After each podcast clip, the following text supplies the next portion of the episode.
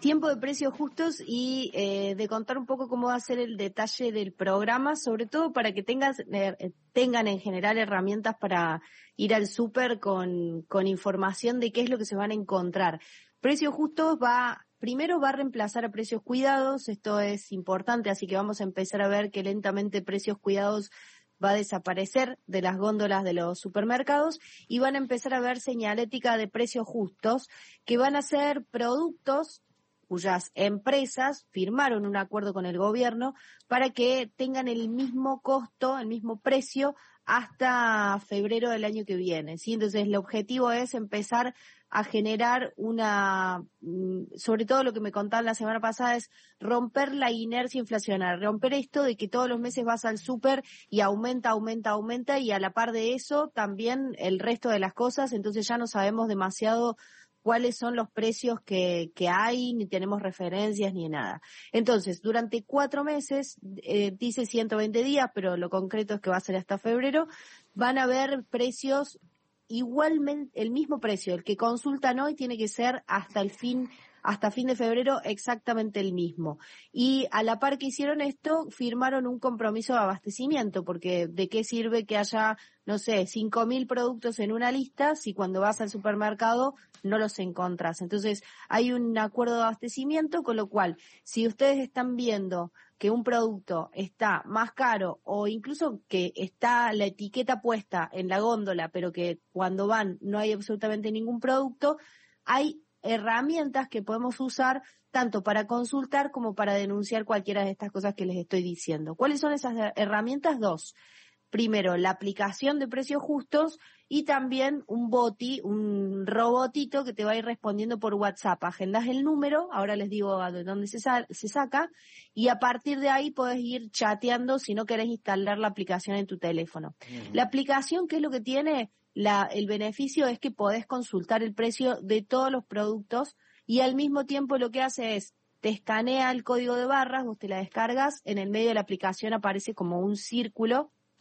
ahí tocas ese círculo, se te va a abrir la cámara y cuando escaneas el, el código barras del producto te va a decir, este producto es tal y sale tanta plata. Si vos ves que en el comercio está más caro, podés denunciarlo. Ahí nomás, abajito te da un, eh, te abre un botón para que digas denunciar este producto y ahí lo que hace es, este, bueno, iniciar un proceso de fiscalización de la Secretaría de Comercio. Lo bueno de la aplicación es que no tenés que registrarte para nada, solamente la descargas en tu teléfono y la tenés, no necesitas un usuario ni una contraseña, absolutamente nada, descargas la aplicación. Eh, y a la vez, cuando hables la aplicación, como bien dijo Agus, lo que podés hacer es buscar el, eh, el producto en el eh, en, en, tiene un buscador, buscas la aplicación, eh, en la aplicación buscas el producto y ahí te dice también, como para que vos sepas, bueno, tengo que ir a comprar eh, una leche, X producto, X cosa, y entonces ya sabes lo que debería salir esa compra en el, en el supermercado. Y por otro lado, hay un, como les decía, un robotito que te responde por WhatsApp y cómo hay que hacer con eso. El número lo pueden eh, buscar en, en, la página de, del, de, precios justos, que está justamente en la Secretaría de Comercio, es argentina.gov.ar, barra economía, barra comercio, barra precios justos. Igual si googlean precios justos, el primer resultado que les va a aparecer es la web de precios justos y ahí te dice descarga la aplicación, podés consultar los productos en la página o te dice, tenés dudas o consultas, comunícate con nuestro bot y si tocas ahí, te va a, abrir, digamos, el, el, eh, la, como la ventana de consulta o el chat, en realidad te va a abrir el chat con el, el robotito que cuál es la funcionalidad, otra cosa interesante. Vos vas al súper con el robotito y haces lo mismo que con la aplicación, pero sin haberte descargado la aplicación. Hay mucha gente que tiene teléfonos que ya están medio viejitos o que están llenos, entonces no pueden seguir bajándose aplicaciones. Bueno, podés hacerlo con el WhatsApp, que ya lo tenés instalado. Vas, le sacas una, le decís hola al bot, te responde qué es lo que querés hacer es muy, muy fácil, no se van a confundir. Le pones, por ejemplo, consultas, te dice, bueno, ahora mandame una foto del código de barras, le mandas una foto del código de barras y te dice, este producto te sale, debería salirte tanto. y ahí también te da la opción de denunciar. O sea, es muy similar a la aplicación, pero no tenés que instalarla, digamos, es como una funcionalidad extra para, eh, para las personas que no pueden o no quieren descargar la aplicación. Sí, no, Steffi, eh, escuchaba atentamente y lo pensaba dos cosas. ¿Por qué puede funcionar distinto a lo que funcionó otras o, no funcionó otras veces? Esto de, de intentar congelar los precios. Digo, parece haber un acuerdo no solo con los productores, sino con las cadenas de supermercados, un acuerdo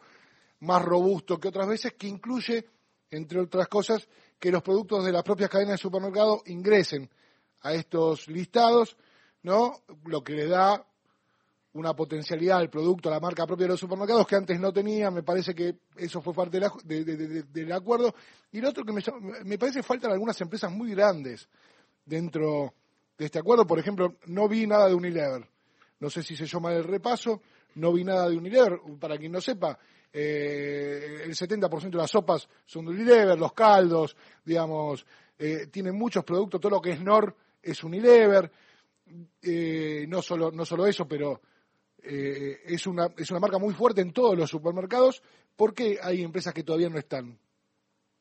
Y bueno, porque están negociando y sabemos que el gobierno lo que les hizo firmar y está publicado en el boletín oficial es que no solo entran con los precios eh, arreglados fijos durante lo que dure el acuerdo, sino que además se comprometen a no enviar listas de productos con aumentos superiores al 4% cada uno de los meses. Entonces, entras al, al programa de precios justos y no son solo los productos que ingresaron para no cambiar su precio, sino que todo el resto de los productos tenés eh, la obligación de eh, enmarcarlo en un aumento específico. Entonces, es, es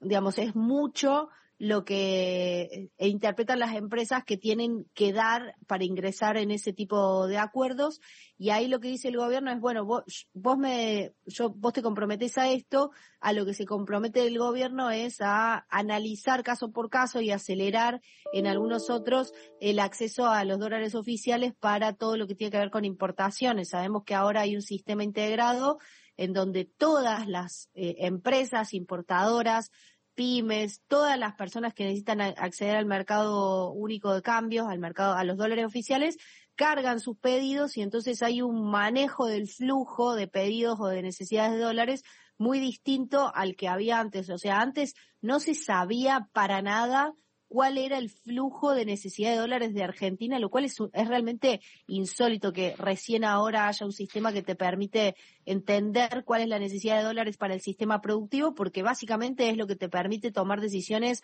de planificación, dar certezas en cosas que realmente lo necesitan, ¿no? Porque eh, eso tiene un impacto directo en el trabajo y en el empleo. Yo creo que ahí lo que dice el gobierno es, si vos entrás, tenés garantizado que vamos a hacer lo que sea necesario para que tengas esos insumos garantizados. Hay otra cosa diferente que también con esto, que es que hay muchos intendentes firmando el acuerdo, con lo cual ahí tenés una llegada de fiscalización importante y falta, me parece, sobre todo una mayor representatividad en todo el país, porque esto es un acuerdo que se, se firma a nivel nacional pero hay muchas cadenas de supermercados o incluso productoras pymes de, de algunos alimentos que no llegan lógicamente del norte al sur no tiene sentido que algo que se produce en Salta llegue a Ushuaia, eh, salvo que sea un producto muy específico y que sea el único que se produce en Argentina, que no, no hay casos así tan, tan extremos, eh, pero en el caso de las pymes, entonces también tienen que estar representadas en el acuerdo, con lo cual me parece que el desafío ahora es ganar representatividad para que esto esté en todos los supermercados del país realmente. Claro, y, queda pendiente, Steffi, lo hablaremos a lo largo de la semana, el tema del bono o la suma fija, y si dentro de la conversación que tuvieron con, con estos empresarios, se deslizó la posibilidad de que, bueno, dentro de este acuerdo, estas empresas tengan que pagar a fin de año un bono, una suma fija más allá de, las paritarias, digamos, porque si no estuvo dentro de la charla, va a ser un ruido, eh, eh, quizá el primer ruido, ¿no? que tengan estas empresas, supermercados y demás, que tengan que hacer eh, frente a un bono impuesto por el gobierno. Y mira, me da la sensación de que si no estuvo y se los plantean, yo la verdad es que no tengo registros de que hayan estado hablando sobre eso. Quizás se me pasó a mí, No, pero no tengo la sensación de que... ¿Cómo? Que puede ser que claramente no estuviera hablado. Yo tengo la sensación de que no, no, inicialmente no se planteó así de, de esta manera, que lo que les plantean es el esfuerzo, y lo hablo en los términos en los que se los plantean, ¿no? El, el gobierno al, a los empresarios, eh, el esfuerzo de que no ganen tanto, porque así también fue el acto, la presentación, ¿no? Eh, les pedimos un esfuerzo, eh, los márgenes de rentabilidad se recompusieron a un ritmo que no se sostiene en la economía, porque los salarios no están eh, yendo a la par. Y te digo, hay, hay una lectura que hago de, de todo esto eh, que me parece que también están apostando en el gobierno, sin decirlo por supuesto, porque decir una cosa como esta es muy antipática, pero que empiece a mm, frenarse la demanda también, ¿no? Porque todo el mundo pensaba que la actividad económica iba a caer y la actividad económica resiste y resiste, eh, por, digamos, por suerte para algunos, y mm, por supuesto que es un- una resistencia a la actividad económica que no le llega a todo el mundo, que es lo que se necesita, pero me da la sensación de que también se está apostando a que se empiece a frenar un poco la demanda y eso también te frene la inercia de remarcación, porque si vos tenés mucha gente que igual está comprando con estos niveles de inflación, que tiene sentido porque más adelante va a estar más caro, lo que buscan es, si yo durante tanto tiempo pro, logro que todo esto no suba de precio, entonces el, el efecto de ir a comprar para, para ganarle a la inflación va a ir descomprimiéndose un poco. Porque qué incentivo tenés, por ejemplo, vos o yo o cualquiera, de ir a comprar, suponete, el aceite que está en esa lista, Claro. si sabemos que en febrero va a estar, bueno, no lo compramos ahora, lo- nos quedamos tranquilos. Entonces, todo eso también,